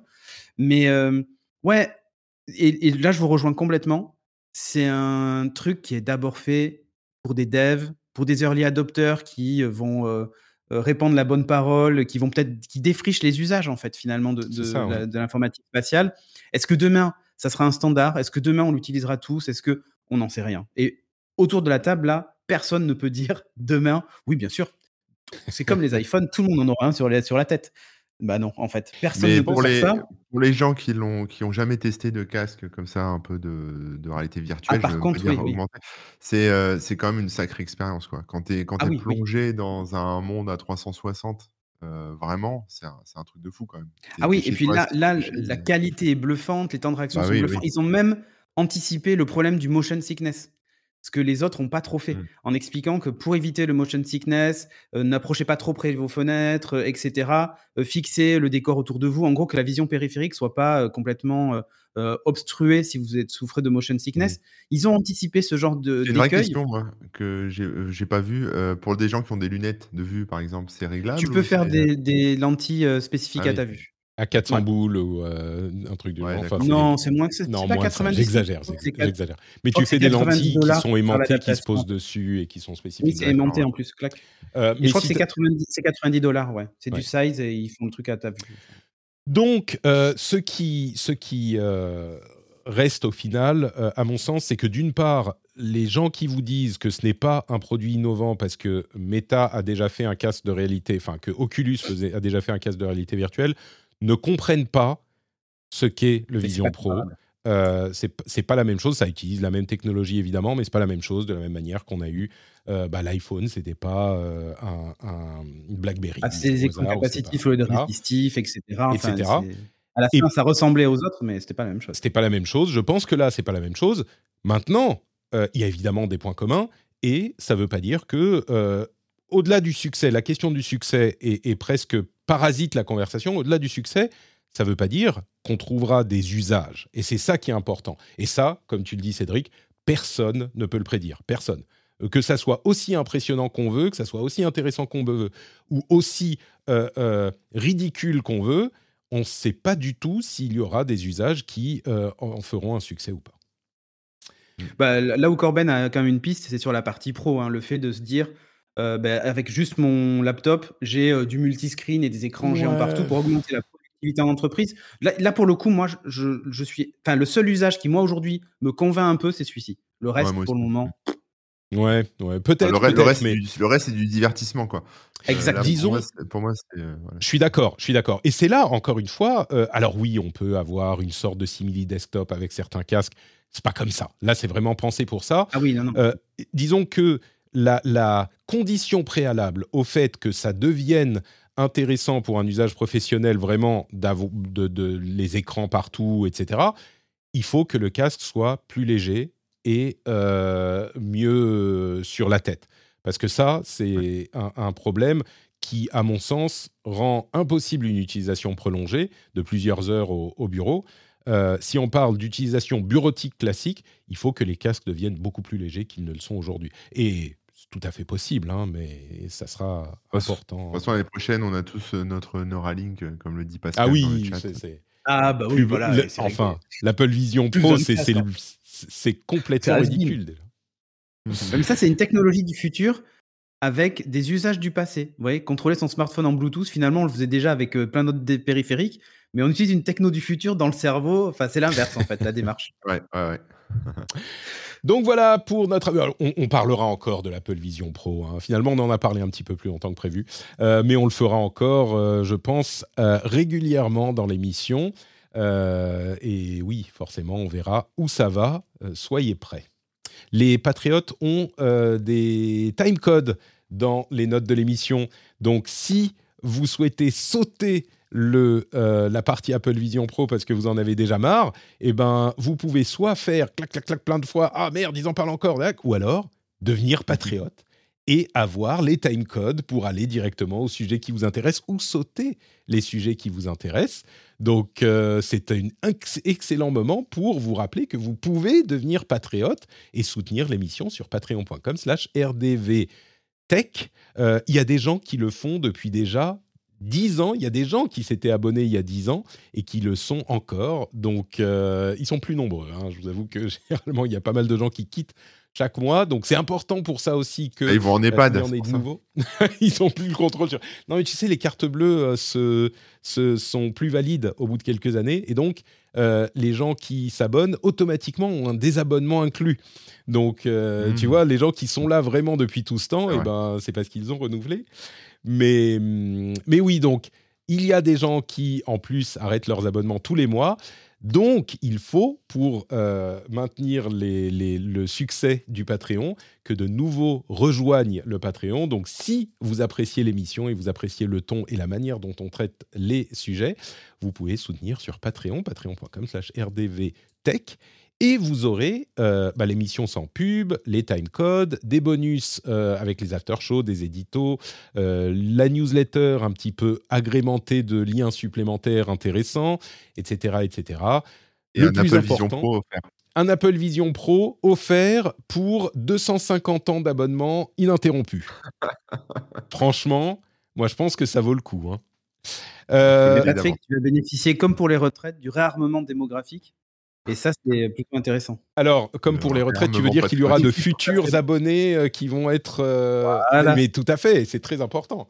Je ne sais pas si d'ici à ce qu'ils soient en âge de soutenir le rendez-vous tech, les enfants du réarmement, euh, l'émission existera encore. Je ne sais pas. Bon, écoutez, on vient de faire 10 ans. Mon but là, c'est de faire 10 ans de plus. Et pour ça, j'ai besoin de vous, patreon.com slash rdvtech. Euh, évidemment, le plus important, c'est que vous avez la fierté, le, bonheur, la joie de soutenir une émission et un créateur que vous appréciez. Merci à tous et à toutes. Et on continue avec le reste de l'actu. Quelques petites informations plus rapides. Euh, d'abord, la fusée SpaceX euh, a signé un contrat avec Starlab. C'est quoi Starlab? C'est une société privée qui développe, enfin c'est une société privée, c'est Voyager Space et Airbus, hein, donc c'est des grosses boîtes, mais ils développent une station spatiale privée, la première station spatiale privée, euh, et, elle sera transportée dans l'espace par la fusée euh, SpaceX. Là où c'est vraiment intéressant, c'est euh, la station spatiale privée en fait, qui devrait être euh, envoyée dans l'espace. Alors c'est pas pour tout de suite, hein, c'est 2000. Euh, elle devrait être prête en 2026, c'est ça euh, Non, c'est qu'est-ce que je, je, vous dis une bêtise. je sais plus, c'était 2030 je, ne sais plus. Dans quelques années, elle sera envoyée. C'est ça, en vol de Starlab pour 2030, selon l'article de Numérama. Euh, donc 2030, c'est pas pour tout de suite, tout de suite. Et elle fait, je crois, la moitié de la de la, du volume de la Station spatiale internationale. Donc c'est pas rien, mais elle est en un seul module. Euh, c'est vraiment intéressant de se dire, bah, on va commencer à avoir des stations spatiales euh, privées dans l'espace. Et on me dit dans la chatroom, c'est le début de For All Mankind un petit peu, c'est un petit peu ça. Ah c'est fou, quoi. Euh, des stations spatiales privées euh, dans l'espace. Cool.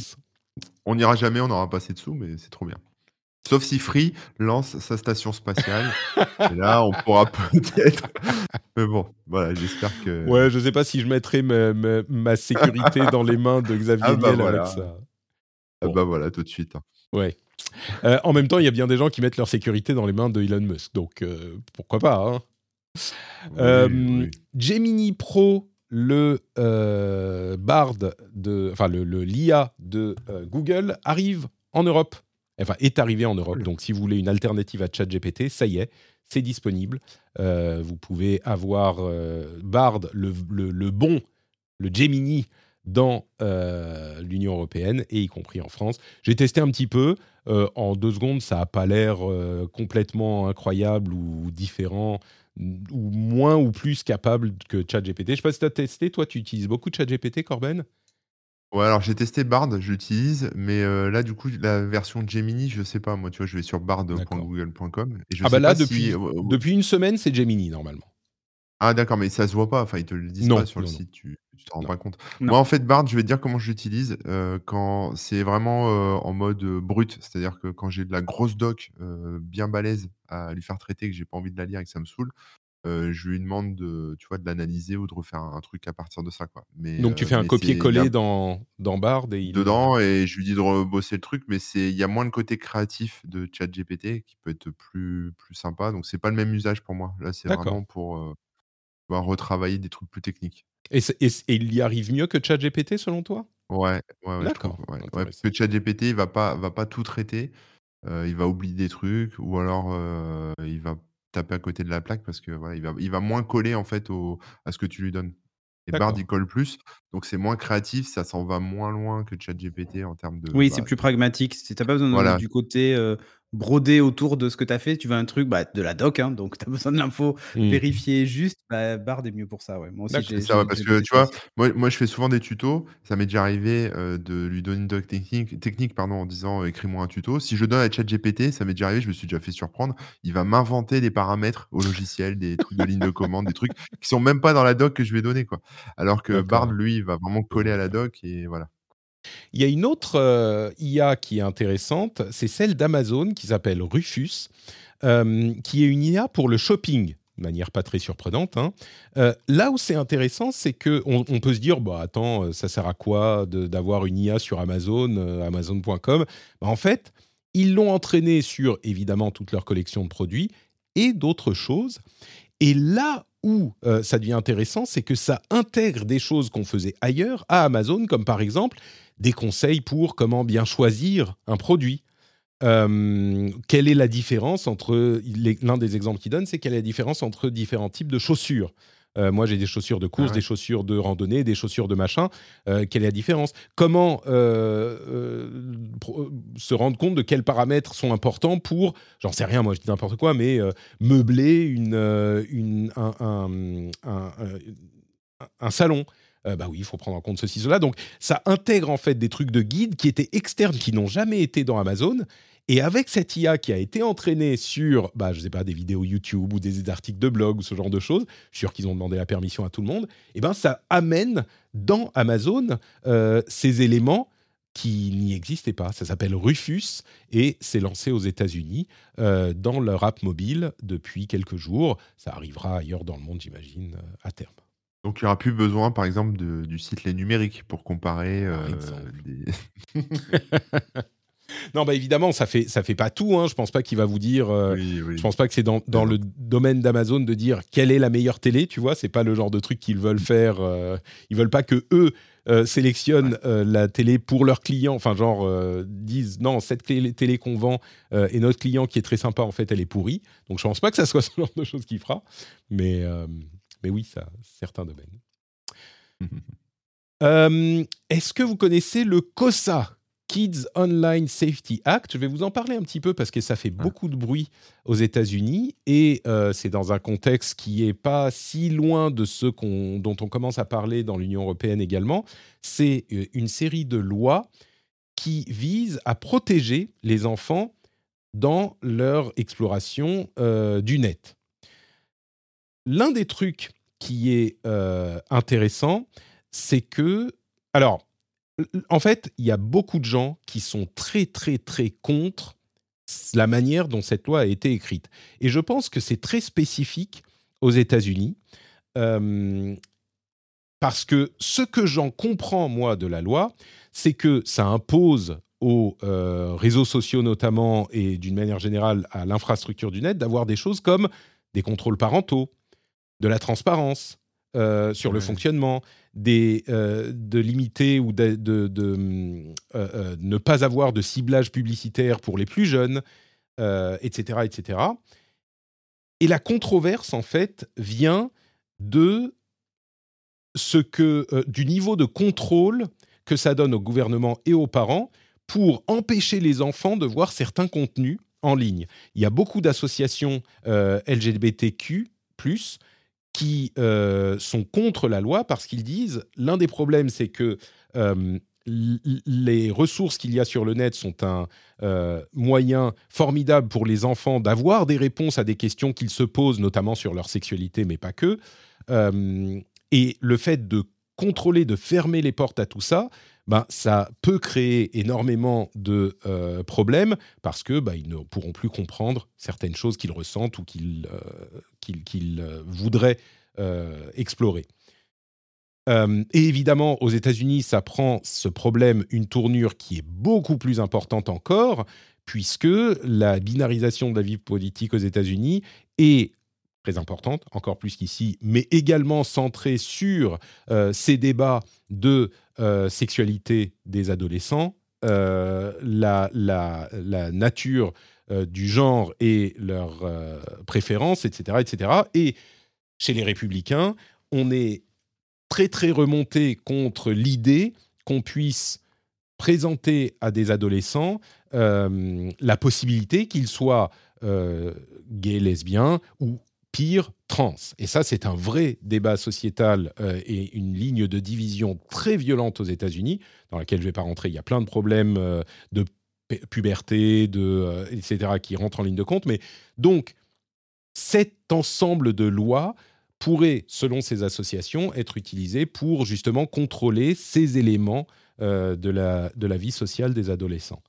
Euh, là où moi je trouve ça intéressant, c'est que il y a évidemment, enfin, encore une fois, quand on connaît un petit peu la vie politique des États-Unis, c'est un problème évident, ce, point euh, que mentionnent les associations LGBTQ. mais là où je trouve ça intéressant, c'est que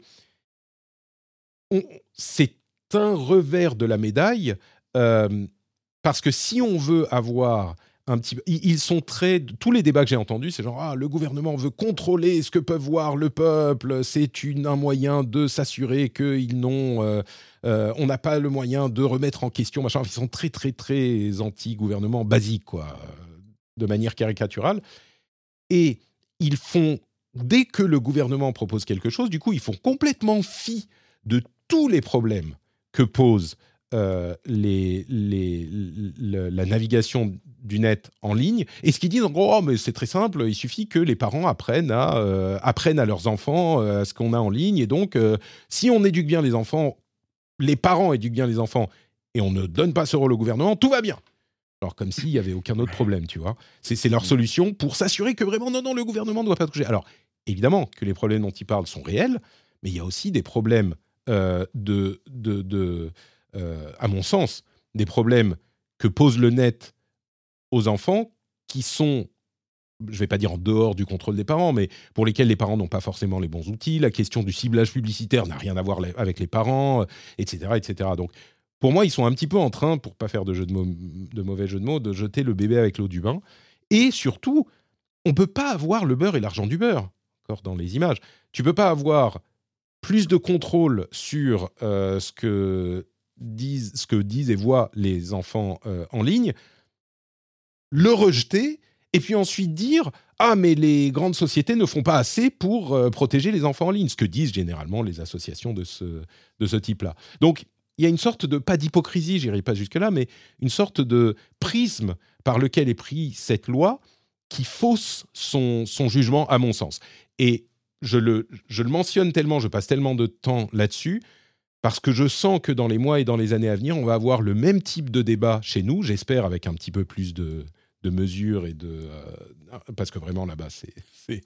Euh, euh, comment dire particulier. Mais, mais voilà, je voulais le, le mentionner parce que... Et puis il y a eu des moments abjects où euh, l'un des sénateurs républicains demandait au président de TikTok, il dit est-ce que vous êtes affilié au parti républicain, au parti, euh, pardon, au parti communiste chinois? Le type il lui regarde, il le dit mais non non je suis euh, de Singapour, monsieur le député. Il dit, ok. Est-ce que vous avez déjà participé à une action militaire chinoise? Il dit mais je viens de Singapour je ne suis pas chinois. Enfin, c'est vraiment. Bref, cet exemple a été beaucoup repris. Il y a beaucoup de performatifs aux États-Unis et ça a été l'occasion pour tous les gens qui n'aiment pas le gouvernement, euh, les commentateurs, là encore, de, faire un petit peu comme fait souvent Corben, c'est-à-dire de jeter le bébé avec l'eau du bain, de dire c'est tous des pourris, de toute façon, les politiques, c'est des, des, abrutis, ils comprennent rien, la loi, elle est faite pour si pour. Et, et oui, évidemment, là, il y avait du performatif, mais du coup, on oublie complètement qu'il y a des gens qui essayent derrière d'écrire des lois normales euh, de, pour tacler un problème, tu vois, et qu'il y a des gens sérieux, compétents, qui essayent de faire les choses bien, quoi. Pardon pour le petit hmm. tacle, Corben. Non, non, non, mais t'as raison. Euh, moi, j'attends le contre-exemple. J'aimerais bien changer d'avis, mais euh, j'attends encore. un jour, un jour, un jour, j'aurai, un jour peut-être que je, je verrai ce que tu dis. Ouais. Je pense qu'on pourrait en parler un petit peu et je pourrais te convaincre, mais c'est pas le sujet de, de l'émission. Bref, je sais pas si vous n'avez pas besoin de commenter là-dessus, mais c'était un, un, sujet important à, euh, à, à, mentionner parce que bah, ça rentre dans le, la mission de, l'émission qui est comprendre le monde en comprenant la tech. Bah là, on a un débat qui va arriver chez nous bientôt, je pense. Euh, on parle de Chine de temps en temps aussi. Hein. Euh, il y a des managers de chez TikTok qui visiblement envoient des informations sur leurs utilisateurs à euh, ByteDance en Chine directement sans euh, ah, passer par vois, les structures. Vous avez, est-ce que vous avez participé à une opération? Mais je suis singapourien. Ouais, mais j'envoie des données en Chine. Ah bon, ok. Alors, ah, mais non, du coup. Exactement, exactement. Non, mais c'est bon, bref.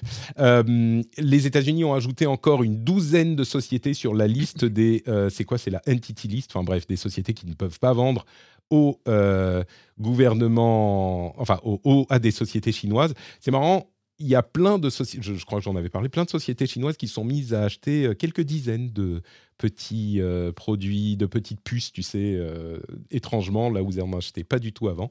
et puis Nvidia a créé des puces spécifiques pour la Chine, qui s'appellent les H20, les puces IA mais, et qui sont plus puissantes que les puces Huawei. Donc, euh, bref, pour, pour euh, se, conformer aux exigences des États-Unis. Ce que la raison pour laquelle je l'évoque encore, c'est que oui, ce euh, combat commercial et technologique s'intensifie entre la Chine et les États-Unis.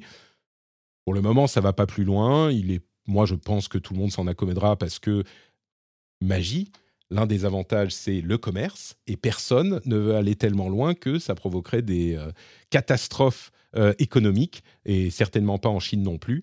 Donc euh, chacun va juste assez loin pour pouvoir contrôler autant qu'il peut sans euh, créer une catastrophe. A priori, ça, ça, ça, se passe correctement. Moi, je ne fais pas partie des gens qui craignent la... Si la Chine commence à se diriger vers, un peu trop vers Taïwan, ça sera une autre histoire, mais on n'y est pas encore. et puis, puisqu'on parle de pays sympathiques, en Russie, il y a eu, il y a quelques jours, une panne complète d'Internet. Là, tu dis, oh, mais qu'est-ce qui se passe machin? Bah, Il semblerait que euh, mmh.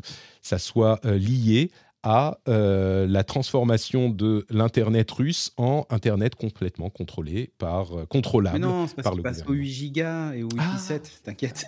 c'est un update. Ils sont passés chez Free, donc. ah, il y a eu quelques moments de.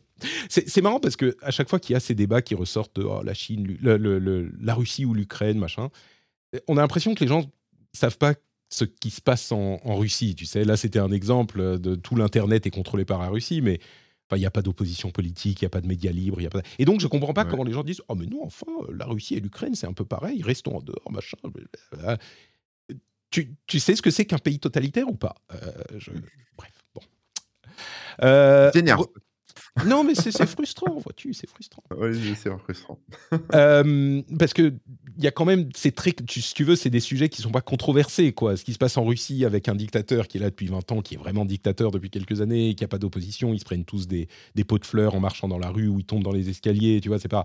Bah, mmh. Je veux dire, il n'y a, a, pas beaucoup de débats sur la nature du pays. Après, après, après c'est le prisme des réseaux sociaux. Je pense qu'il n'y a, pas, a pas énormément de gens en ratio qui, qui, pensent, qui pensent ça, à part euh, certains qui, euh, qui rêveraient que ça soit la même chose en France. Mais, euh, mais voilà. T'as pas de char à la frontière finlandaise, Patrick, tout va bien. Ah bah écoute, les choses se passent. c'est oui, c'est un peu des chars, non, mais il se passe des trucs.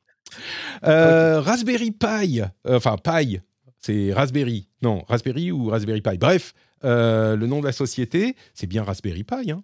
Ils entrent en bourse. Donc je ne sais pas si c'est une bonne ou une mauvaise chose, mais Raspberry Pi entre en bourse. Est-ce que tu vas acheter des, actions, Corben? Non, je pense pas. Mais... Euh, c'est une bonne idée, peut-être. J'en parlerai à Jérôme. Moi, je, n'achète pas d'actions. Je me, je me demande s'il ne faudrait pas que je revoie ma policy sur ce sujet. Je n'achète pas d'actions tech.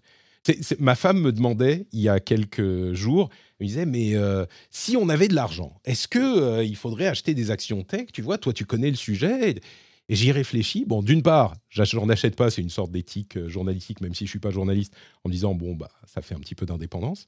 comme le fait que je, dise à certaines sociétés qui veulent être sponsors de l'émission, je dis bah désolé, il y a quelques constructeurs de, de téléphones à qui je dis J'aimerais bien prendre votre argent, mais, mais non. Donc, euh, Patreon, n'oubliez pas, c'est important. Euh, mais sur les, actions, j'y réfléchis et je me suis dit, mais je ne saurais pas, quoi. Je serais incapable, incapable de, te dire quelle société euh, ira mieux ou moins bien. Genre, Apple qui a 3, 000 milliards, Microsoft qui a 3 000 milliards. Est-ce qu'ils vont monter à 4 Quand ils étaient à 1, quand ils étaient à 1 milliard, à 1000 milliards, tu sais, tu disais, bon, bah, ils vont pas monter plus haut. Ils sont à 3000.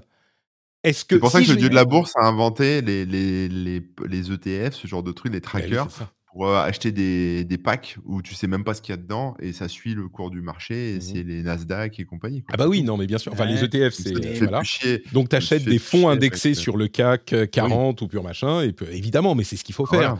Mais oui, mais à ce moment, tu gagnes que 3, 4, 3, 4% max par an. Je peux te donner un conseil si tu veux, Patrick. Moi, je veux gagner 20%, 30%, doubler ma mise. N'achète pas d'action.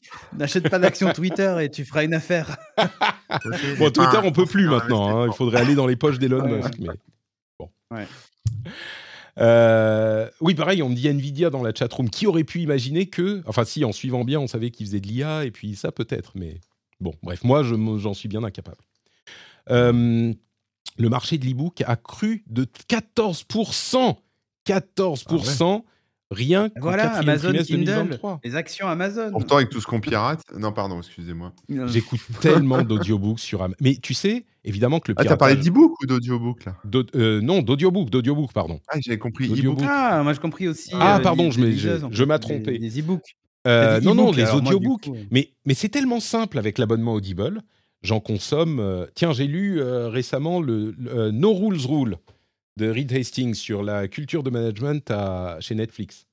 Hyper intéressant. Je pense que c'est le cauchemar euh, de, toute la gauche du monde entier. C'est du management, de, la ressource des employés, les trucs de vacances ou pas vacances, machin. C'est tu, lis ça, au début tu te dis mais si t'es un tout petit peu de gauche, tu, tu fonds, tu fonds tellement ton cerveau est, attaqué quoi. Vraiment. Euh, et je vous avoue que au début je me disais mais qu'est-ce que c'est oh, putain c'est bon.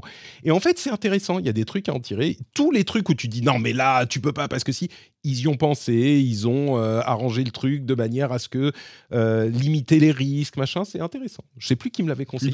Qui veut, un CDI chez Patrick? Ah, personne lève la main. Personne lève la main. Désolé. Eh, non, mais franchement, franchement, c'est il y a plein de trucs intéressants, plein de trucs intéressants. Bref. Il il faut élargir ses horizons. Moi, enfin, jamais j'aurais pensé que ça serait intéressant un truc comme ça, franchement. Enfin, les trucs de, de, management CEO, les, les, gens qui se, tu sais, qui, qui se, enfin bon, bref. Mais mais t'as le temps d'écouter ça quand? Parce que moi, j'ai toujours des, des, gosses dans les pattes ou tu vois du, des trucs à faire. J'ai pas le temps d'écouter des. J'écoute en faisant d'autres trucs. Vision Pro.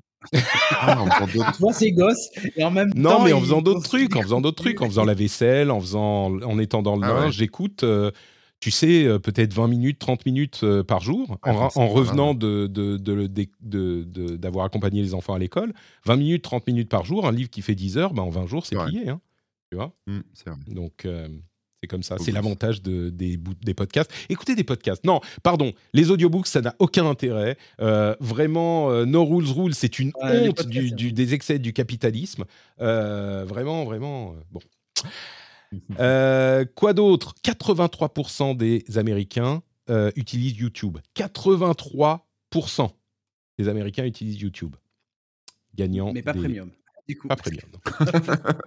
tu gagnes pas assez d'argent. C'est ça. Euh, le nombre d'Américains qui gagnent assez d'argent pour se payer YouTube Premium est un peu moins élevé.